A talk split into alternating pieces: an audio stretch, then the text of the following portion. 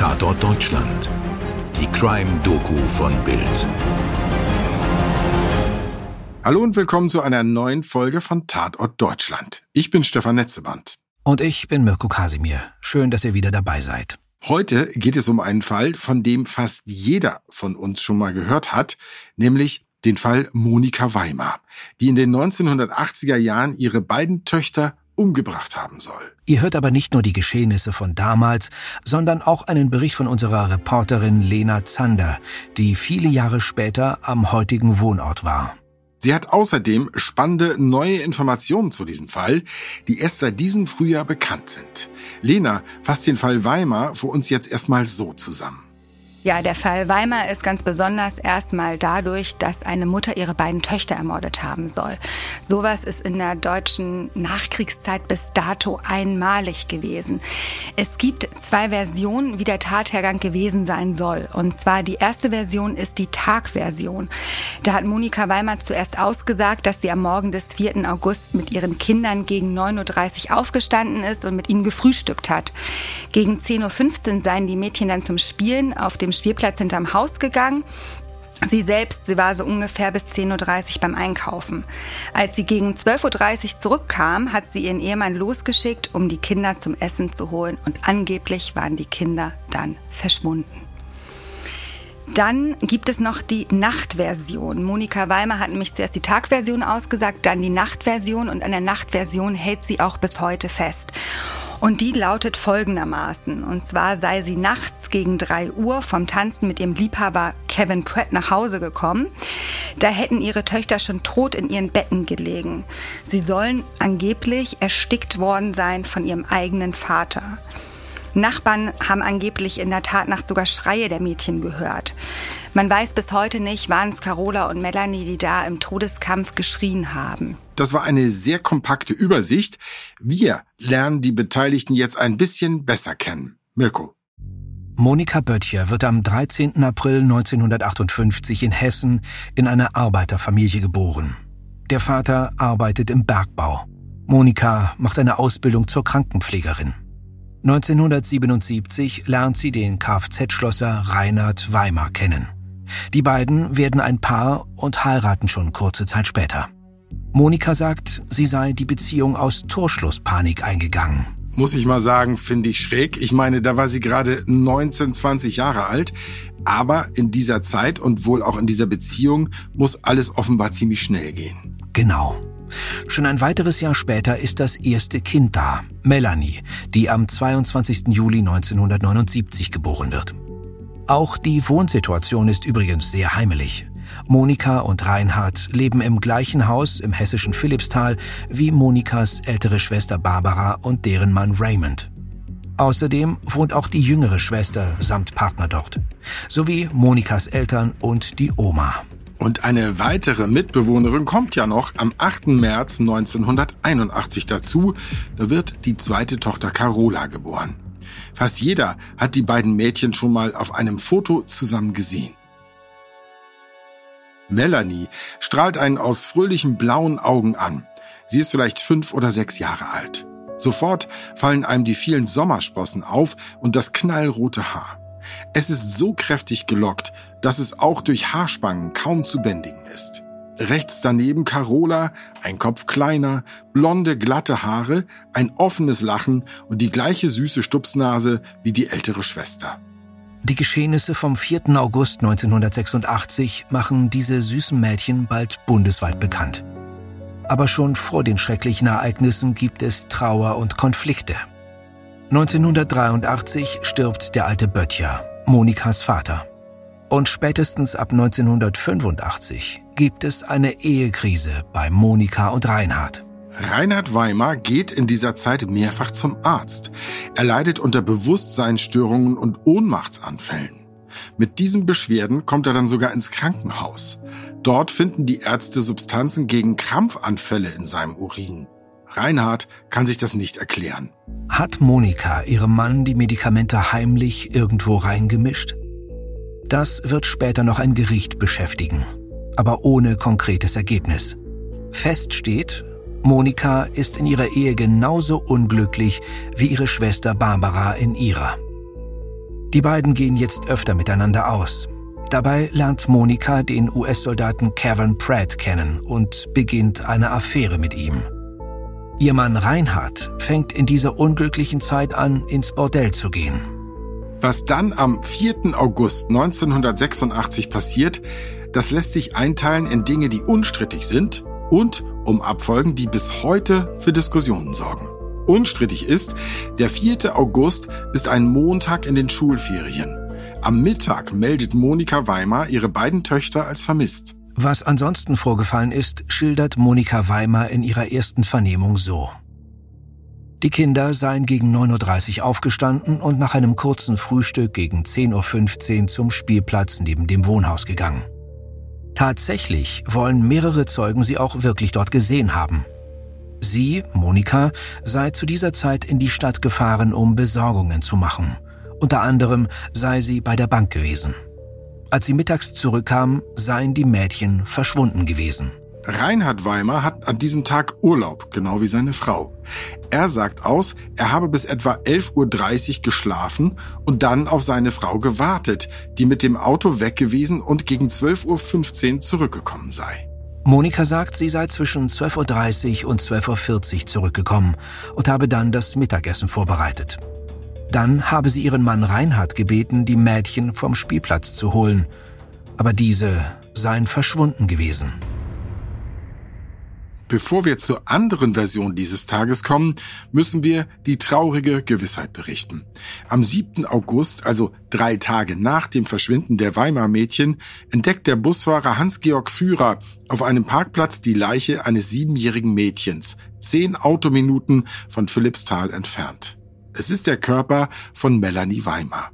In einem vier Kilometer entfernten Himbeergestrüpp findet die Polizei anderthalb Stunden später auch deren zwei Jahre jüngere Schwester Carola. Jemand hatte Melanie erstickt und Carola erwürgt. Am 28. August wird Monika Weimar unter Mordverdacht festgenommen. Einen Tag später präsentiert sie eine andere Version der Ereignisse, die Nachtversion. Sie sei in der Nacht zum 4. August gegen 3 Uhr nach Hause gekommen und habe ihren Ehemann im Kinderzimmer vorgefunden.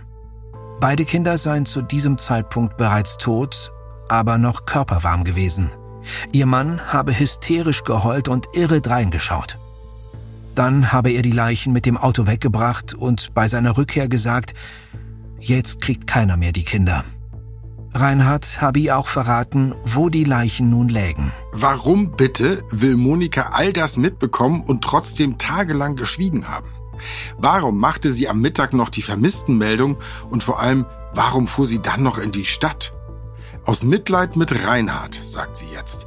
Sie sei ja sogar einen Tag darauf noch zum Ablagerort gefahren, den ihr Mann genannt hatte, um sich nämlich von den Mädchen zu verabschieden. Dort habe sie aber nur Carolas Leiche gefunden.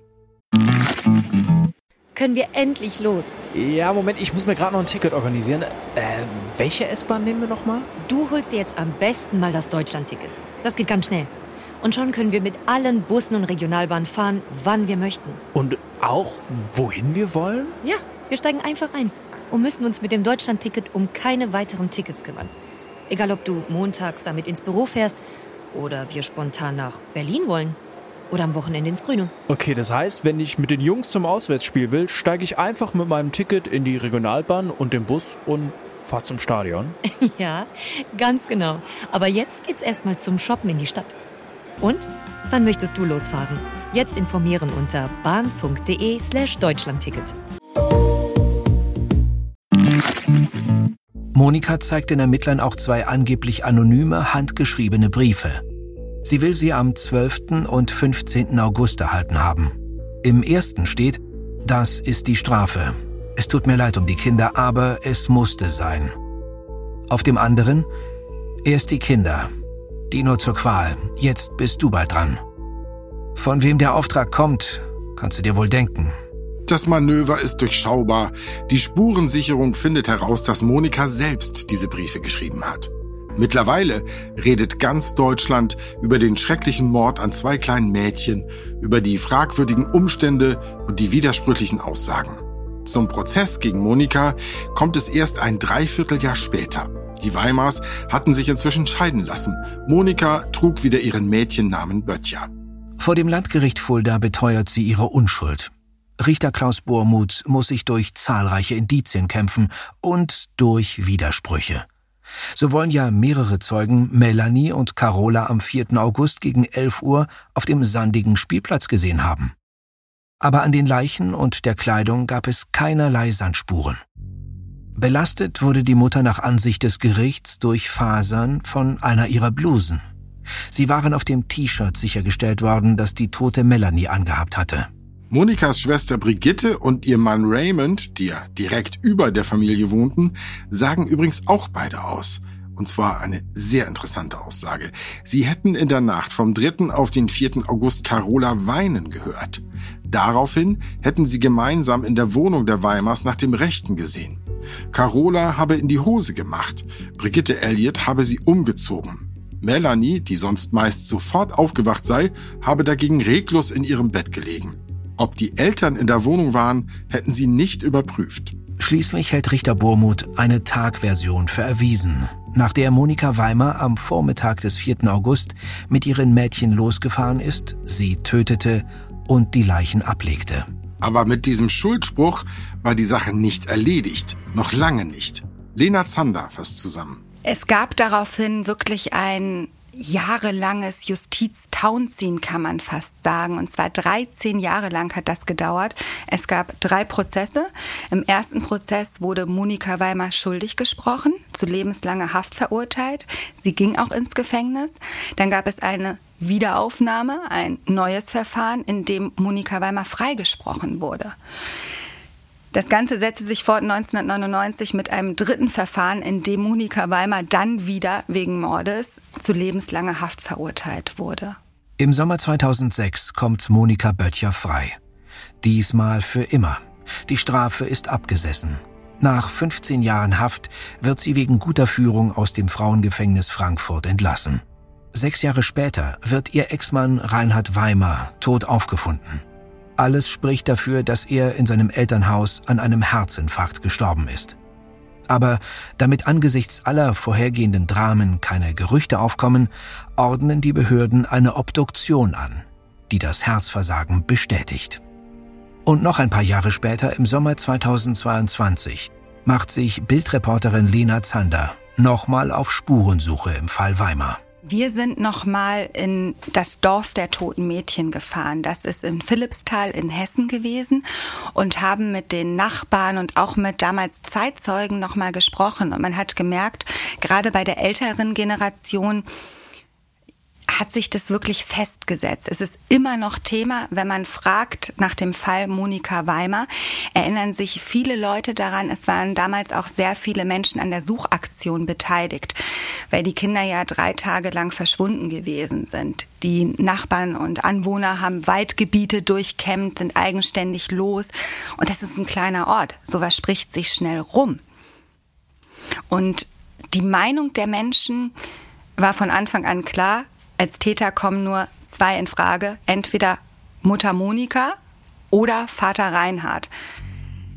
Weil Mutter Monika eine Affäre hatte mit einem US-Soldaten und sowieso nicht ganz so beliebt im Ort gewesen ist, hat sich das Meinungslager schnell gebildet. Hauptsächlich ist man der Meinung, dass Monika Weimar die beiden Mädchen auf dem Gewissen hat, obwohl sie die Morde bis heute bestreitet. Das war aber nicht die einzige Recherche unterwegs in Hessen. Außerdem haben wir uns gefragt, was macht Monika Weimer? Wie lebt sie heute? Wenn man seine Töchter, seine einzigen Kinder verloren hat, ist das für jedes Elternteil eine traumatische, schlimme Situation. Wenn man dann aber auch noch die Kinder selbst umgebracht hat, kann man danach noch ein normales Leben führen? Und diese Frage haben wir uns gestellt.